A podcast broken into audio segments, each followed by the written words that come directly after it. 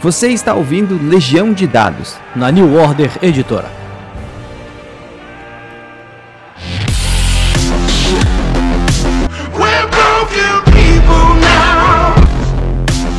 Saudações, jogadores e narradores! Estamos aqui reunidos mais uma vez na Legião de Dados, o seu programa sobre cenários e sistemas de RPG. Hoje a gente tem um programa bastante especial por duas razões. Primeiro, porque a gente está falando de um dos sistemas de RPG mais importantes da história do nosso hobby. E segundo, que a gente está falando com um dos caras mais importantes da história do nosso hobby no cenário nacional, que é o Stefan Martins, o Stefinha. Fala alguma coisa pra gente, cara, tudo bom? Nossa, cara. É, tô tudo isso mesmo. Ó, olha só, para mim você é em particular, porque eu não sei se todo mundo sabe, mas eu em 2000 e 2013 fiz um financiamento coletivo do Crônicas, uhum. eu não tinha muita expectativa de divulgação, não sabia se o trabalho, que apesar de ter sido de seis meses direto, tivesse um resultado. Mas eu soube que foi graças a você que fazendo a divulgação lá pelo seu trabalho, né, mais uhum. conhecido anterior, que ganhou uma, uma, uma resposta bastante positiva logo no começo, e a gente teve um empurrão bem, bem bem legal para o início do projeto. Então, pelo menos para mim, eu sempre vou ter uma gratidão muito grande, um lugar muito especial no coração. Só isso só pelo começo da história, porque a gente já teve a oportunidade de se conhecer em, em evento e tudo, né? Mas, cara, da minha parte é assim. A gente veio falar aqui de Shadowrun e vamos lá. Primeiro a gente, eu quero é, é que já tinha comentado com o Stefinha, eu quero pegar um pouco mais a noção do, do, do lore do cenário, porque eu acho que Shadowrun tem uma história particular muito maneira. Existe toda uma, uma, uma, uma campanha relacionada à história das edições dele, né? Uhum. Atualmente está na quinta, está partindo para sexta, mas. Vamos lá, primeiro, Tefinha, como é, como é que foi o seu primeiro contato com o Shadowrun? Foi quando você começou a jogar? Não, não, eu conheci eu sabia da existência de Shadowrun, mas eu realmente só conheci o sistema e o cenário quando eu comecei a traduzir ele. Foi um mergulho de cabeça, assim, bem forte, né? A minha sorte é que eu comecei traduzindo junto com o Gilvan Gouveia o, a caixa básica. Então eu né, cuidei da parte do mundo, então fui conhecendo primeiro o cenário e depois as regras. Que eu acho que, francamente, é como a pessoa pode se encantar com Shadowrun, né? Uh, como é um sistema com muitos detalhes possíveis, né? E é, e é um sistema com muita minúcia, ele pode dar um susto. Até que, então, eu acho que se você fizer o caminho contrário, primeiro entender como é o mundo, como é um negócio extremamente diverso, e depois partir as regras, consegue entender um pouquinho mais por que, que tem tanta coisa, né? O, o Shadowrun, na minha opinião, é o segundo RPG mais influente da história não só pelo, pelo conceito dele que é forte, a ponto de se manter atual hoje em dia, mas porque ele inseriu uma série de elementos que até então eu, pelo menos, não tinha visto antes, né? Uhum. A, por elementos básicos, como simplesmente utilizar pilhas de dados, né? Até a ideia do, do mundo vivo em que você tem. Se eu não me engano, o Shadowrun ele é sempre 61 ou 62 anos no futuro da nossa data, não é? Creio que sim, ele tá em 2085. É, acho que é exatamente isso, tá acertasse bem o. É, é, porque de, eu lembro porque quando começou o, o RPG, ele, a primeira edição dele é de 89. É, e ele era em 2050. E aí, uma das coisas que eu curti muito da quinta edição é porque ele não ignorou tudo que veio antes, porque no, nos anos 80 a, a, pegada é muito mais neuromancer, tinha muito mais cabo e, e, e, ferro velho envolvido na integração com as máquinas uhum. do que tem hoje em dia. Então, em vez de eles simplesmente fazerem um reboot, né, e dizer que a tecnologia mudou, não. Nos anos 50, de 2050, tinha muito fio, muito cabo, muito disquete, para em 2082 virar o análogo é, da nossa época. Porra, é, eles é... incorporam isso muito bem, que são avanços de, das corporações, das tecnologias, ou então foram causados por eventos como a crise, né? A crise 1.0, a crise 2.0, são as crises da Matrix que Matrix que, que acabaram com boa parte do mundo. Uh, em determinadas corporações estavam investindo em outros tipos de conexão, então deu mais certo, não deu tão certo. Eles era, era, seria interessante ver como eles justificariam a ascensão da Wi-Fi depois de quatro, basicamente quatro edições, simplesmente com os hackers, né, com seus tecnautas, sempre plugados. Então, quando todo mundo ia lá para o combate, né, os magos, a, a, a, samurais urbanas e tal, de repente ainda tinha um, um hacker lá parado com um cabinho atrás de todo mundo. E aí eles conseguiram justificar dentro da ficção, eu acho sempre necessário fazer isso, a evolução pro tal Cyberdeck de mão, né? De que agora é um tecladinho muito maneiro no pulso, ali fica ali no antebraço, para os hackers poderem participar da ação. Porque antes era meio chato, né? É. Antes era um tecladão enorme que parecia mais um, um, um, tecla, um teclado de banda de rock, é, né? Eu tava pensando nisso, cara. Eu tava pensando nisso, aquela fita. É. é. cara, só para dar, para quem não conhece muito Shadowrun, eu vou dar uma apresentação muito rápida e muito básica, tá? O Shadowrun é uma mistura de ficção científica com fantasia medieval. Tanto que, se não me engano, o gênero dele é science fantasy, né?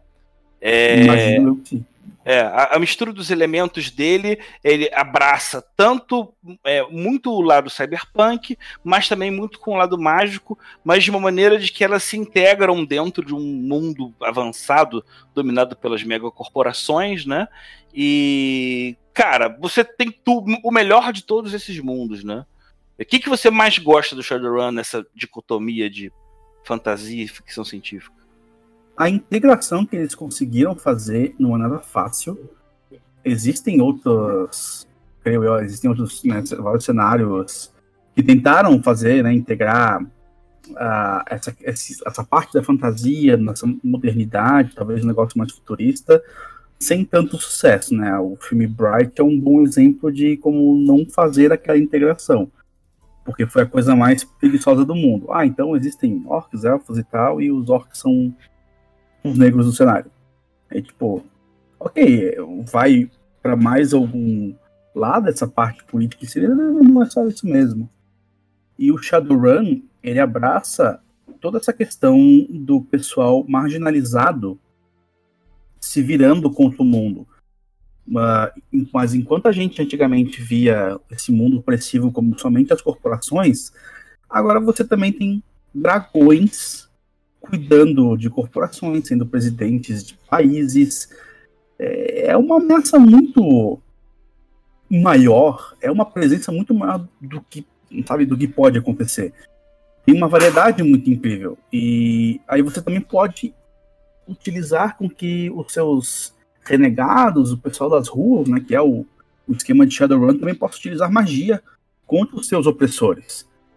É até uma das, várias, uma das várias narrativas do próprio Shadowrun que eu, que eu mais gosto são com os povos indígenas das Américas recuperando um poder mágico dormente que eles tinham há muito tempo e lutando contra seus países, né, os países que se formaram em cima do genocídio indígena, especialmente Estados Unidos, aqui também no caso do Brasil.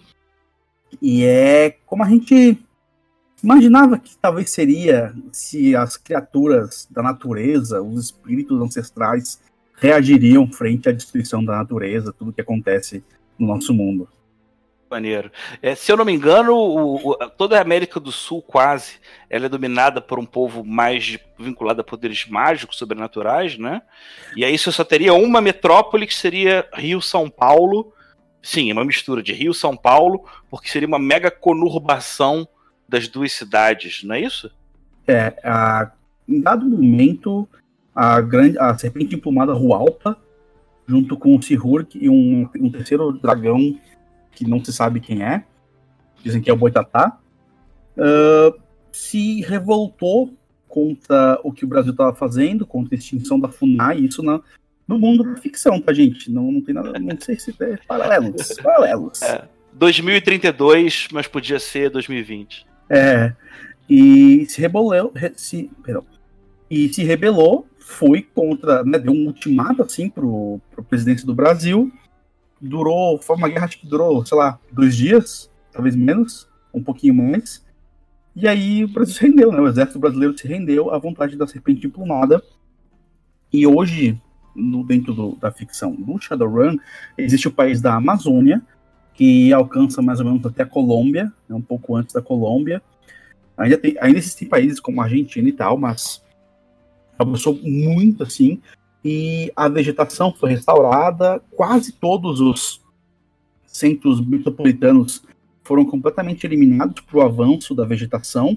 Cidades como, se não me engano, Fortaleza, Porto Alegre, Florianópolis, a maioria portuária foi mantida para ter, né, como chegar, a parte comercial e tal, mas praticamente toda a população humana uh, e meta-humana foi levada para a área né, metrópole, chamada metrópole, que engloba desde a parte ali do Rio até São Paulo, ou seja, é uma megalópole gigantesca, com nagas e outros seres metasapientes andando por aí, dragões voando e tal, porque é a aceitação daquela daquele amálgama entre a sociedade meta-humana e a sociedade das criaturas metasapientes. Então, se um dragão fala que vai ter metamorfose na, na, na sociedade, é meio difícil de falar não pro cara, né? Muito bom. Shadowrun tem um, um, um, período histórico em que, por volta de 2011, 2012, ali no Apocalipse Maia, só que em vez do mundo acabar, como estaria nos escritos, houve o primeiro surgimento, primeiro de, de elfos e anões vindo de crianças, e depois uma goblinização, né? Que vieram os, os trolls e os orcs. Uhum. É, e, e, esse sistema de mudança de tempo que não para leva a um elemento fantástico, pra, na minha opinião, que eu acho que foi replicado diversas vezes em outros RPGs, do, a partir do conceito da cidade viva, né? É, você estava falando dos dragões, cara. Você fala, os dragões uhum. Shadowrun me fazem babá, primeiro porque são vários, as histórias deles são muito maneiras. E uma delas, em, em especial, tem uma história muito foda que eu não sei se você sabe, Stefinha. Se eu não me engano, foi na Gen Con de 96 que foi feita uma, uma votação para saber quem seria o presidente dos Estados Unidos canadenses. É, é, e parece que tinham uhum. é, é, candidatos cara. de dois lados que estavam sendo estariam na disputa, mas uma pilha que veio do público surgiu com uma manifestação pedindo para deixarem o, o presidente, o dragão virar presidente. E de, e uhum, de uma maneira, os jogadores dentro da Gen Con fizeram uma campanha em prol da eleição do dragão, do Keuzan, e no ano seguinte, eles deram o resultado disso já dentro do cenário. Que o dragão foi eleito presidente, se eu não me engano, logo depois foi assassinado, né? É, é, é, isso é que é interessante no Shadowrun.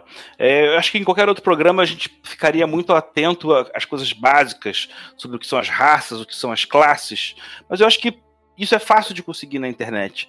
Uh, o Shadowrun ele tem uma profundidade uhum. em diferentes níveis que eu acho que a gente tem que fazer esse programa um pouco mais avançado para o pessoal que, que, que já tem algum interesse, já viu alguma coisa, né, para falar a respeito, sacou?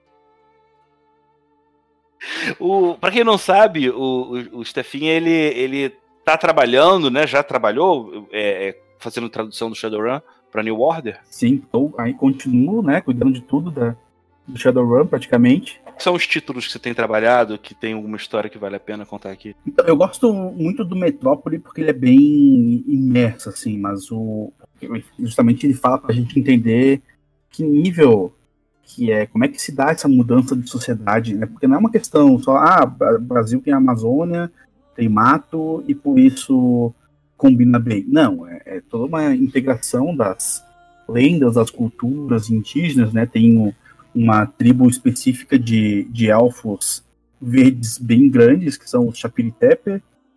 Então, é aquela ideia de não simplesmente usar, ah, o Brasil tem mato, o Brasil tem Amazônia, então vamos botar que o mato ocupou tudo. É muito mais profundo do que isso. Eles pegam toda a parte mítica desses lugares. A Pedra do Ingá é um negócio muito legal, porque ninguém, mesmo com todo o conhecimento mágico, histórico, ninguém sabe exatamente o que, que é a pedra do Ingá, nenhum, sabe nada, nenhum dos idiomas antigos combina com isso, então é um mistério justamente, inclusive, para os estudiosos mágicos. Tem tribos de elfos verdes, os Chapilitepe, no meio assim das matas, especialmente na parte da Amazônia, que juntam muita parte assim da adoção das tribos indígenas do Brasil, né, dos povos indígenas do Brasil, sem isso definar, todos, todos os indígenas são assim.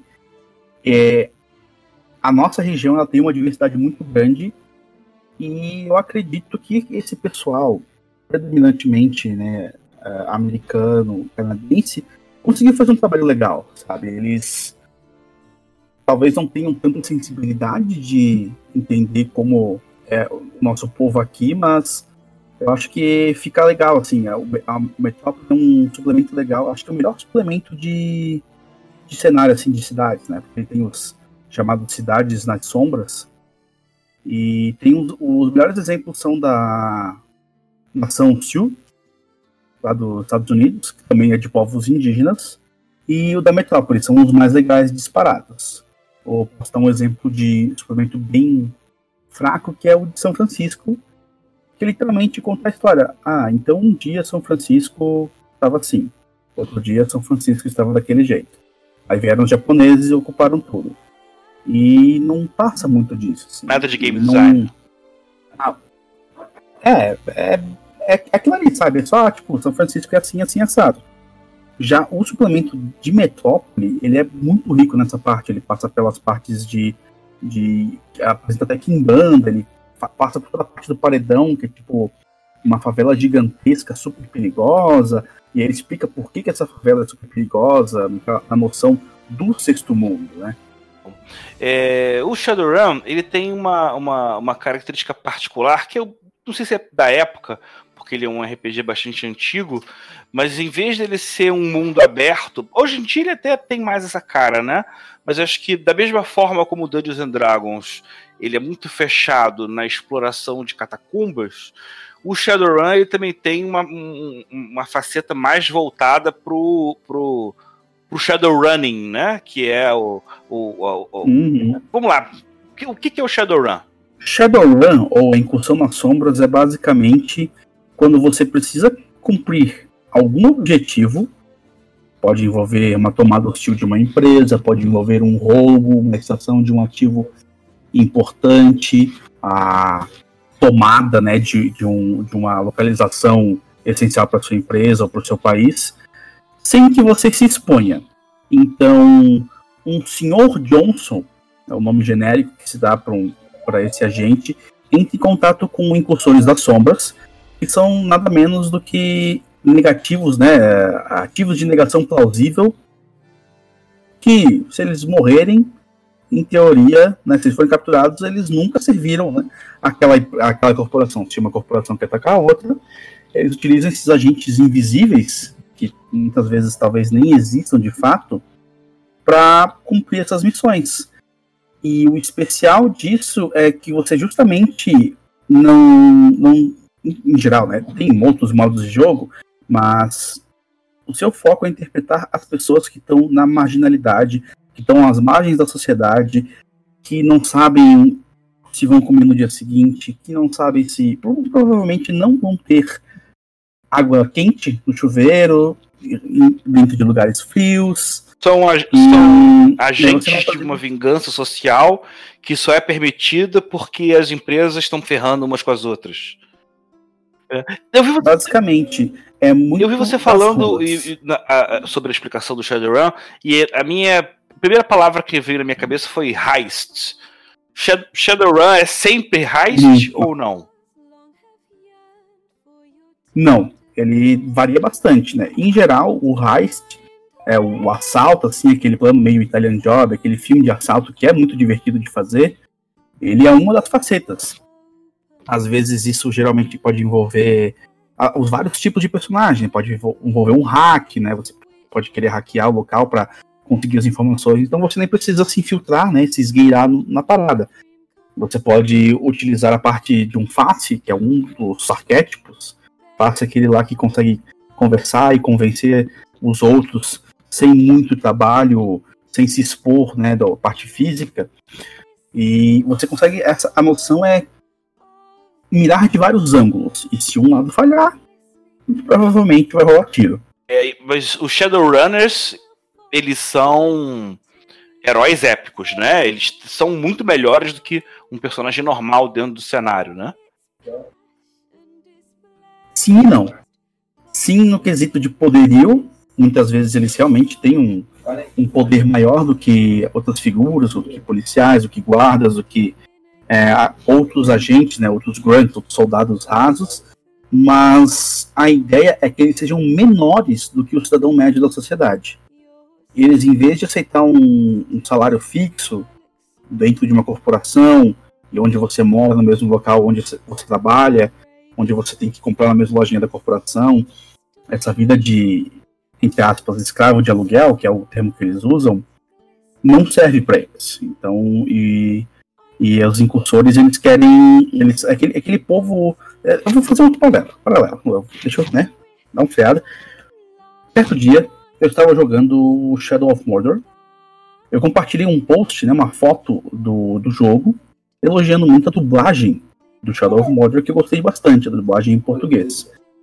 E aí o Luciano, né, Luciano Jorge de Jesus, um dos, uma das grandes figuras do nosso RPG, um queridão, ele falou que essa dublagem deixou ele muito bolado, porque todos os orcs eles têm não só um fenótipo de rosto bem específico, como também gírias bem específicas, mais relacionadas a pessoas mais pobres, muitas vezes identificado com pessoas negras, e isso realmente é, tipo, muito ruim, sabe? Enquanto o herói, que por algum motivo tem aquela voz estoica, sem sotaque nenhum, é, não faz nem sentido. O cara vive na fronteira ali e tem esse sotaque, né? Vamos, vamos combinar. E o que me encanta em Shadowrun é que justamente ao contrário, os heróis é o pessoal da, é, o pessoal marginalizado, o pessoal que fala errado, é o pessoal que tá ferrado, perseguido pela polícia, muito provavelmente, que foram abandonados, de repente são ex-agentes muito identificados com favelas, né? Tem um, uma noção dentro do jogo que são os desoleiros, né? Os barons, que é um lugar completamente abandonado por tudo. Muito provavelmente não tem eletricidade, não tem conexão à matriz, não tem alimentação ali, é um lugar perigosíssimo. E é isso, sabe? Essa galera vem dessas regiões, vem dessas regiões ferradas. Muito, muito, muito legal. Eu, eu, eu, eu não tinha esse olhar. Então somos marginalizados que, que são os heróis, ao invés daquele estereótipo batido já de que só o que é mais próximo do caucasiano é, é, é, pode ser protagonista. É. Muito legal. Nunca, não tive esse olhar. E aí você adentra muito na questão de cada região, né?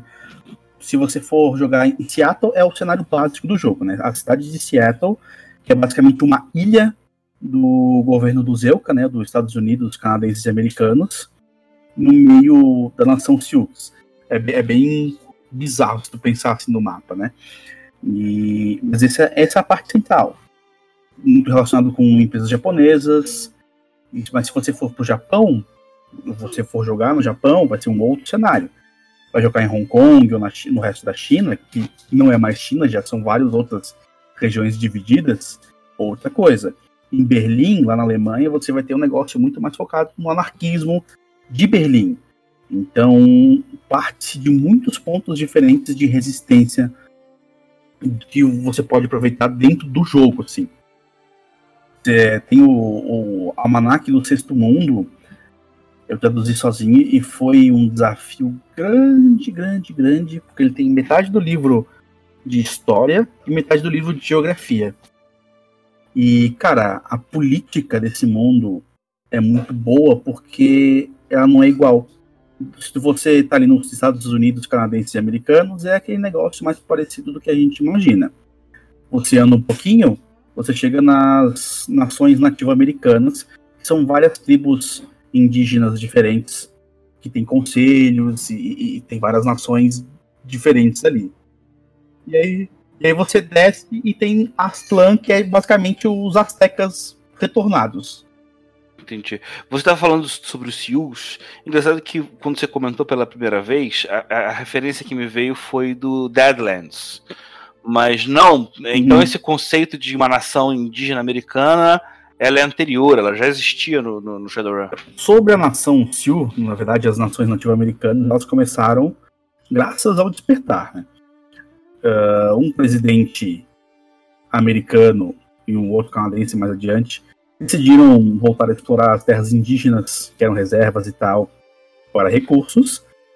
Os indígenas, obviamente, não, não quiseram isso, e aí foi instaurada uma lei de realocação e reeducação, que era basicamente campo de concentração. Então eles fizeram um campo de concentração no século XXI. De novo, não, não quero falar nada de paralelos com a vida real.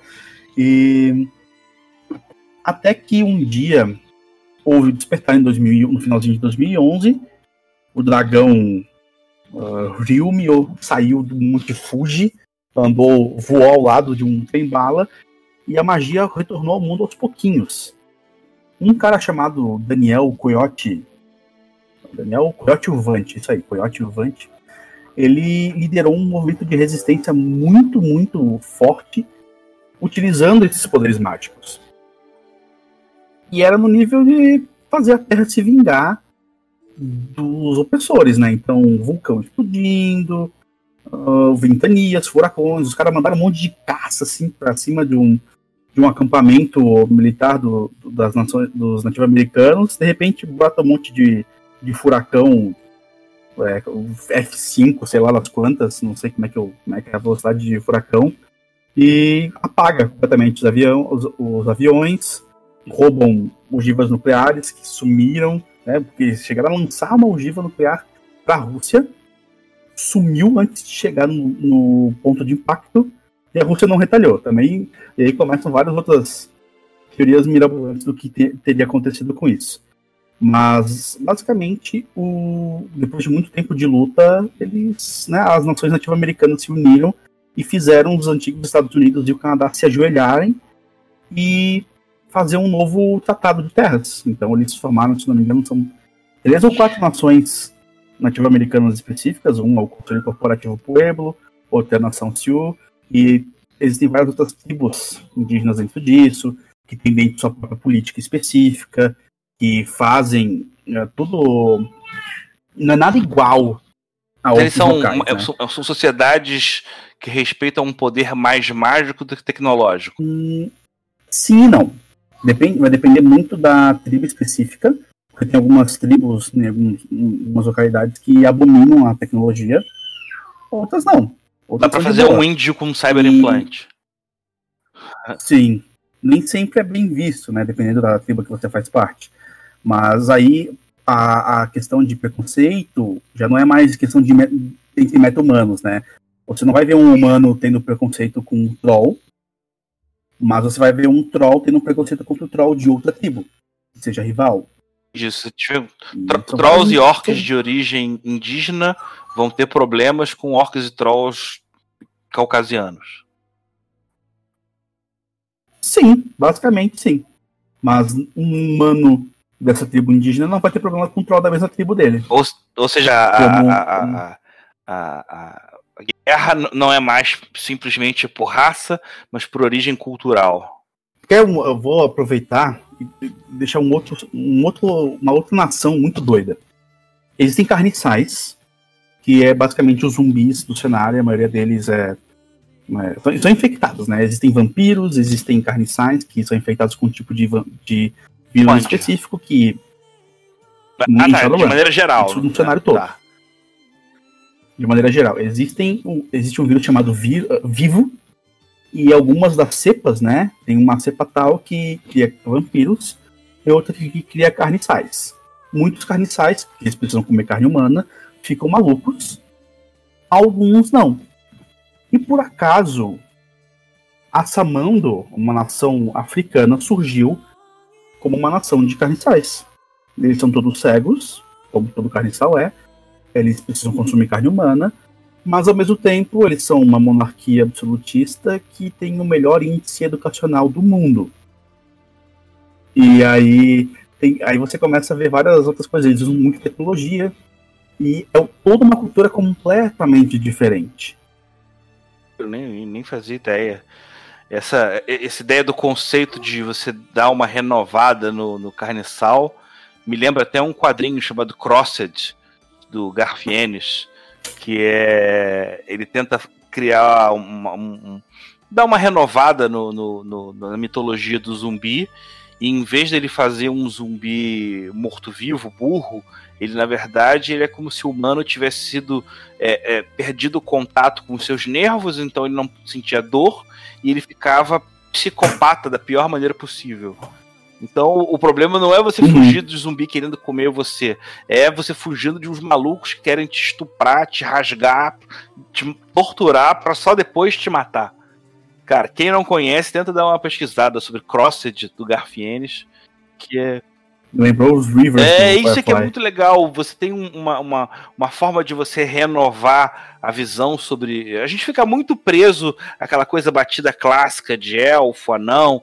Eu, eu, eu tenho que fazer um meia-culpa nisso, uhum. porque eu sou muito apaixonado por fantasia medieval, mais por ficção histórica do que fantasia medieval. Mas a gente fica muito fechado nesse, nesse, nesse campo de arquétipos e tem todo um, um, universo de possibilidades que podem ser explorados, que, por exemplo, o Shadowrun faz, e, cara, porra, a minha cabeça fica explodindo aqui, eu nem sabia que tinha tanta, tanta referência maneira. Você. Em quantos, em quantos livros você já trabalhou é, como tradutor? Uhum. De Shadowrun? Cara, mais de 20, assim, fácil. Claro que isso inclui suplementos menores, de, sei lá, 20 e poucas páginas, 50 páginas e tal, mas mais de 20, fácil. Jogar, você já chegou a jogar alguma coisa? Joga pouco? Você acompanha mais o lore? Cara, nunca consegui jogar tanto quanto eu gostaria, assim, de fazer uma mesa e tal, porque aqui, aqui na Ropata para mestrar é, é mais D&D, a pessoa gosta mais de D&D, é o, domínio, o sistema que eu domino mais, e é isso aí. Agora, eu cheguei a quase jogar uma mesa do Pedroca, que é a seu mega projeto dele, né? O. o é, é o nome? Rollback. É Rollback. E, e assim, pá, tinha feito personagem, tudo. Personagem uma massa, mas ele não foi muito pra frente a, mesa. O... Eu queria jogar bem mais do que. Tem um grupo de jogo que é. O, meu grupo de jogo, num dos intervalos que eu, é, que eu, eu produzo RPG, né? Então, de tempos em tempos, até para jogar fica um pouco mais complicado mas eles estavam jogando bastante Shadowrun. E o Shadowrun, inclusive, tem uma característica, acho que é até um ponto legal da gente conversar, né? É, ele tem um histórico de ser um RPG difícil. As edições anteriores, na verdade, eram bem, bem, bem mais complicadas, né? Se eu não me engano, você tinha uma, um, todo um set de regras para cada uma das classes, né? Uma para adepto, uma para Street Samurai, outra para Decker é, outra para Mago, e eu acho que uma das grandes sacadas da quinta edição foi meio que dar uma uniformizada sem ficar parecendo que é a mesma coisa, né? Sim.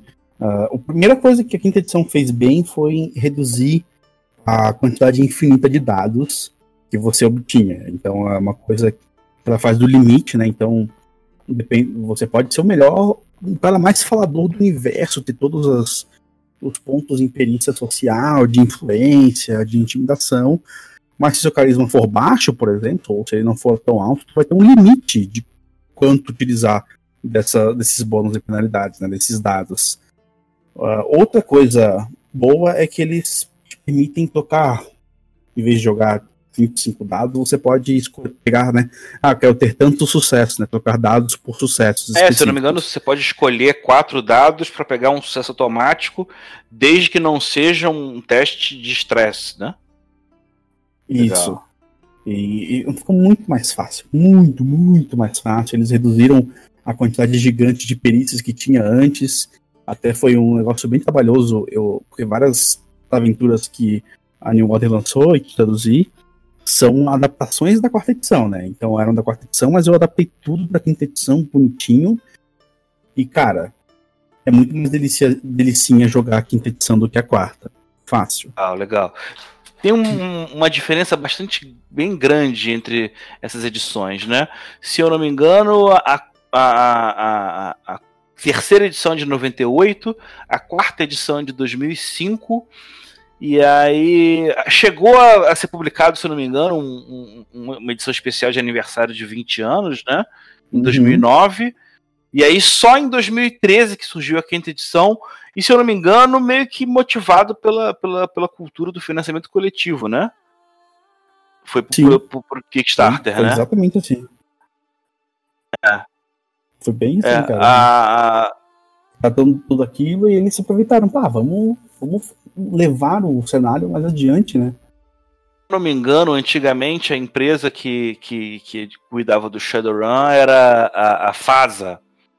É, no Brasil tem uma história bastante engraçada que é, em 95 na, um, teve uma Bienal do, do, do, Rio chamada foi chamada de a Bienal do RPG e naquela época estava todo mundo das grandes empresas todo mundo estava procurando o seu Dungeons and Dragons, né?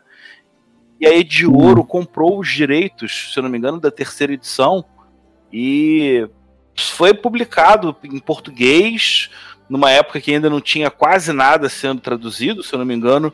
Eu acho que em, traduzido do inglês só o, o GURPS e o D&D e o AD&D tinham sido traduzidos até então, né? Mas, infelizmente, uma época que as editoras estavam crescendo muito o olho, queriam que, que ganhar grana, é, bastante dinheiro e rápido, né? E quando não aconteceu, uhum. foi a, a Devir que acabou pegando, né? Isso nos anos. no meio dos anos 90, acho que um ano depois, acho que em 96, né? E nos Estados Unidos também teve mudou bastante de mão, né? É, ele era da FASA, depois ele foi para o WizKids, e aí a Catalyst Game Labs eu acho que pegou os cenários de jogo. Outra coisa que também é importante destacar: o Shadowrun ele é muito multissistema, né? Não no sentido de, de, sistema de RPG, mas tem jogo de tabuleiro, jogo de carta, jogo de videogame, né? Você chegou já a acompanhar? E tem uns. Eu joguei os, os jogos eletrônicos, né, para computador. Tem o Shadowrun Returns, que veio nesse furor junto com a quinta edição, lá em 2013. Um revival, assim, de Shadowrun, que é bem fraco. Infelizmente, o jogo é muito fraco. Mas ele teve dois outros títulos, que é Shadowrun... Uh, como é que é o nome? Shadowrun... Fall. Fire... Dragonfall, isso, é, Shadowrun Dragonfall. Dragonfall e o Hong Kong, que são muito bons. Eles dão muita noção sobre a história de Shadowrun, mesmo para quem nunca conheceu uh, como funciona, todos os, os esquemas da meta-humanidade, da questão de cibernéticos e biônicos, de magia, e são histórias muito incríveis. O Shadowrun Returns, se eu não me engano, ele era meio que uma cópia do UFO, né? É, só com turnos, meio que os bonequinhos são só umas peças. No que, que ele que expandiu mais? O que, que você. que, que fez com que você não gostasse do Returns e gostasse do Dragonfall? É aquela noção de. Ele é um RPG isométrico, né? Então você anda, vai conversando, pega quests e na hora do combate é por turnos, né? O, o combate em si é bem redondinho, mas o Returns ele não tinha coisas interessantes para tu fazer aí não tinha NPCs interessantes, aí não tinha uma história envolvente, era tipo, ah, vamos botar aqui você encostou nas sombras e o que você vai fazer? Ah, vou fazer aqui uma encostou nas sombras. E deu. Sendo que nos outros tu já tem um, já tem um companheiros, já tem, já tem toda uma equipe, tu pode conseguir mais companheiros e tal, e caralho. A, as coisas que você descobre sobre a história de Shadowrun são muito tensas. O Hong Kong, por exemplo, ele fala muito sobre a cidade murada de Kowloon. Hoje em dia não existe mais, né? Ela foi demolida lá nos anos 90, mas que era uma, uma cidade onde tinha uma densidade populacional absurda. Tinha, eu vivia. Eu não lembro os números agora, mas era um número muito absurdo de pessoas que viviam num grande cortiço, que acabou sendo a base para as noções dos, dos sprawls, né? Que são os cortiços de Shadowrun. Muita gente pobre vivendo no mesmo lugar, sem recursos das, do seu governo, do estado e tal. Aí no caso de Kowloon, virou um negócio tão tenso, que era cada vez mais. É, é muito anseio, muita gente morrendo, muita gente desesperada, criou meio que um, um dano na mana, né, da magia assim, do mundo.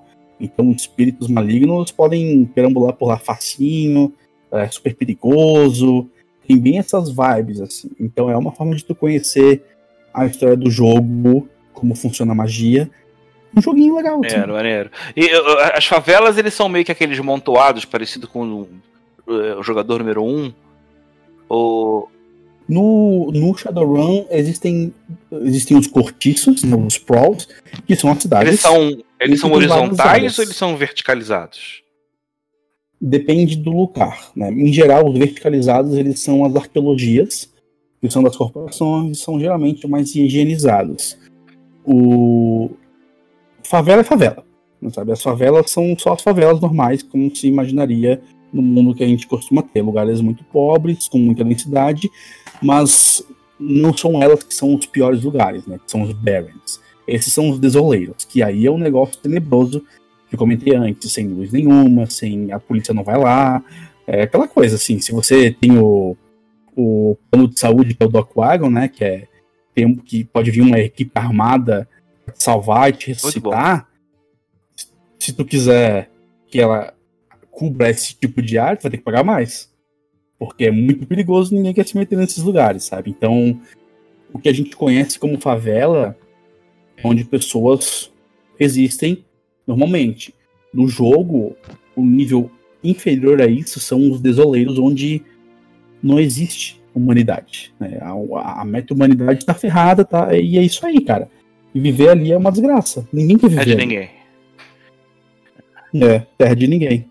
Exatamente. É muito maneiro, muito maneiro mesmo. Eu acompanhei pouco essa parte do, do, do dos videogames, até porque eu cheguei é, é, a acompanhar um pouco o início do Shadowrun Returns, e se eu não me engano, a confusão de não ter dado certo, acho que também está meio ligado ao fato de que eles tentaram fazer um Shadowrun online. E que acho que só acabou saindo em 2015, chamado Shadowrun Chronicles. Se não me engano, é isso. Acho que tem um, um, um jogo chamado é, Boston Lockdown, que tenta pegar um uhum. pouco disso, mas se eu não me engano, a, a, as críticas do, do Lockdown são, são, são melhores. Mas eu peguei isso, só um pouquinho do Returns e eu tenho esse, esse problema defeituoso de ser meio que obsessivo com fantasia medieval, eu acabo é, indo pouco para esse tipo de, de cenário. Mas, cara, eu acho sensacional. É, é, quem está é, ouvindo o programa até agora e quer saber mais sobre o Shadowrun, quer interagir mais, por onde você sugere visitar? É, é grupo no Facebook? Tem alguma página? Tem um. Quando a gente estava fazendo o financiamento coletivo do Shadowrun aqui pela New Order, eu traduzi uma série de artigos chamado Shadowrun 101, né, que eu chamei de intensivão Shadowrun, que é uma série de artigos que detalha como foram os anos, como foi a ascensão das corporações e como veio o despertar. São vários artigos sequenciais, assim, chega até de 2040, se não me engano. Que é uma ótima forma de conhecer como é o cenário.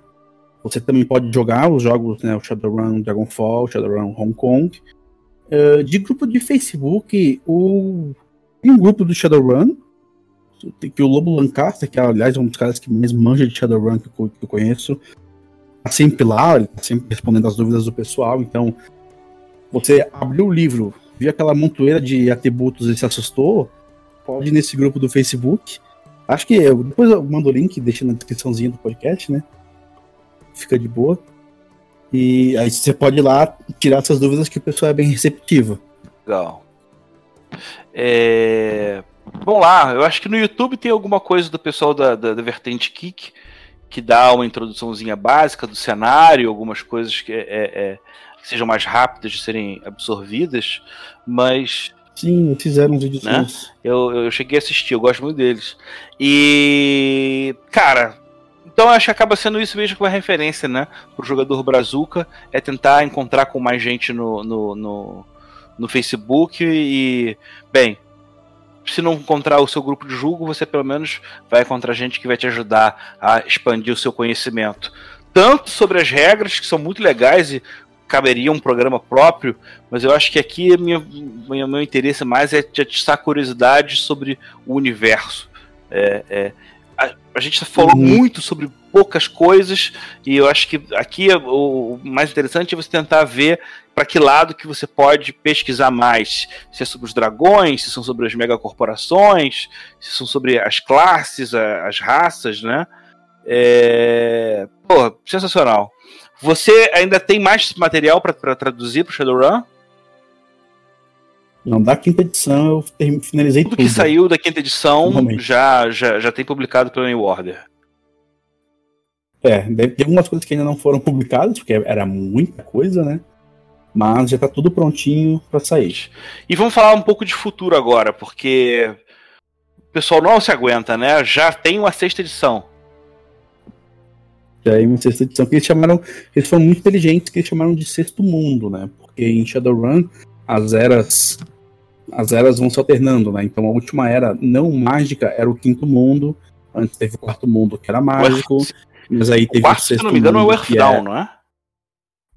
Isso. Que tem até um RPG que é fantasia. É, eu joguei né? ele, cara, nos anos 90. Ele tinha um conceito muito interessante, que é o seguinte: o mundo foi dominado por horrores, e aí todos foram obrigados a pedir asilo para os anões no subterrâneo. Passaram-se, sei lá, centenas de anos. E aí, quando os horrores se recuaram por causa de combinações cósmicas, a humanidade passou a recuperar. É, é engraçado porque é um conceito que o Forbidden Lands explora é, de um jeito bastante inovador, porque é um, é um RPG mais atual, né? Mas era muito legal você ter essa uhum. ideia do Earthdown de que era um mundo de fantasia em que o jogador está redescobrindo o mundo junto com o personagem dele. É muito, Sim. muito, muito interessante. Quem não conhece, dá uma pesquisada sobre Earthdown que, que vale a pena também. Mas a, a sexta edição ela é compatível com a quinta? No que que, que, que muda? Eles fizeram é, é, bem divisório, assim, foi bem divisor de águas, pelo visto. Né? Tem gente que gostou de muita coisa e tem gente que odiou muita coisa. Que muda a parte das regras. Tem muita parte da mecânica, então eu não cheguei a ver tanto a sexta edição como eu não domino tanto, eu não tenho. O meu grupo de jogo não gostou. Disse que não ia migrar para a sexta edição e que a quinta é muito mais completa. Inclusive, se sentem um pouco traídos, porque deveria ter sido publicado muito mais coisas. Mas eu vou te falar que, em particular, eu gosto de, desse conceito de mundo fechado. Tudo bem que o Shadowrun é diferente porque ele, o mundo está sempre mudando, né? Mas, mas você ter uhum, uma, um, uma setagem de, de regras, de, de, livros ou em PDFs, de tudo que já vai sair, para mim é muito bom, porque eu odeio jogar um RPG e sair um suplemento que aparece uma regra nova que desequilibra o jogo completamente, e no final o jogo vira outra coisa, né? Na, na... Vai, vai ter, ó, a, a coisa interessante é que o que está saindo da sexta edição de O Sexto Mundo, né? de que não envolve regras também é compatível para a quinta edição. Ah. Então eles estão fazendo com isso em mente. Né? Não saiu tanta coisa assim nesse sentido, mas o que está saindo focado no cenário também é voltado para quem joga a quinta então, edição. Então a timeline continua e é, é, pode ser explorado por é, jogadores de, da quinta ou da sexta numa boa, né? Isso, então isso eu gostei bastante. Assim, tem um suplemento ótimo que ele fala de atividades normais do mundo, inclusive bandas de punk, ele passa por todos os estilos musicais variados. E é muito legal, cara, muito legal, muito divertido. É. Gente, eu vou agradecer aqui, poxa, de todo o coração a, a, a presença, a companhia do, do Stefinha. Todo mundo sabe que é um cara que, poxa, que eu tenho, além de gostar, tenho uma gratidão muito grande.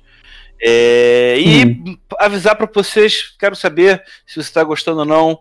A essa altura do campeonato, a gente já consegue ter uma forma de ter um contato com o público. Quer saber sobre. Tem algum sistema que você gostaria de ver aqui no programa? Tem algum cenário que você gostaria de falar?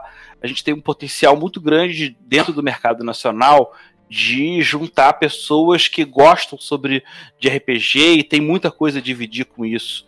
É, é óbvio que o Stefinha vai aparecer aqui de novo no futuro para falar sobre hum. mais alguma outra coisa, o que ele quiser. É, mas eu acho que o ponto mais importante desse programa é isso: a gente tentar ajudar a fazer com que os jogadores de RPG saiam um pouco do lugar comum e que entendam que existe um grande prazer em conhecer diferentes cenários. E acho que todo, todo leitor de RPG, quando ele expande os horizontes dele, ele tem um potencial de melhorar como jogador e como narrador muito grande, né? É, uhum. Últimas palavras, Stefinha. O que, que você tem feito ultimamente de bom, além de cuidar de duas crianças maravilhosas? Uh, eu tenho preparado né, o, o, terreno do Transliterações, que é a nossa coletânea de contos focados no, no universo de pessoas trans. Tem muita coisa legal, tem coisas desde cotidiano até ficção científica, que entrou no financiamento coletivo hoje mesmo que a gente está gravando. Né, o primeiro dia do financiamento. E tem umas coisas muito doidas, assim, uns contos muito legais. Então, quem, quem curte ciências coletâneas de conto, recomendo bastante. E é isso, sempre traduzindo, né? É o, o, o bom de que existem muitas pessoas que reclamam sobre uma série de coisas no mercado nacional. E eu acho que a melhor resposta de quem quer se mostrar profissionalmente é tá sempre por aí, tá sempre produzindo alguma coisa. Qualquer problema que vai acontecer vai acabar comprometendo muito mais a vida de quem tá. Quem põe, as cara, quem põe a cara tapa e quer tá sempre por aí, né? Então, cara, uhum. poxa, chefinho, mais uma vez, muito obrigado. É, a gente conversa numa outra oportunidade. E é isso aí. Eu tô tendo dificuldade de, de, de, de desligar. Mas tudo bem, vamos deixar para outra oportunidade. Cara, muito obrigado, valeu Cara, e abraço todo mundo. Tchau, tchau. Beijo, beijo, falou, falou. Você ouviu Legião de Dados, na New Order Editora. Esse programa foi gravado e editado por Barcelos Taverneiro, diretamente da Taverna do Arcano.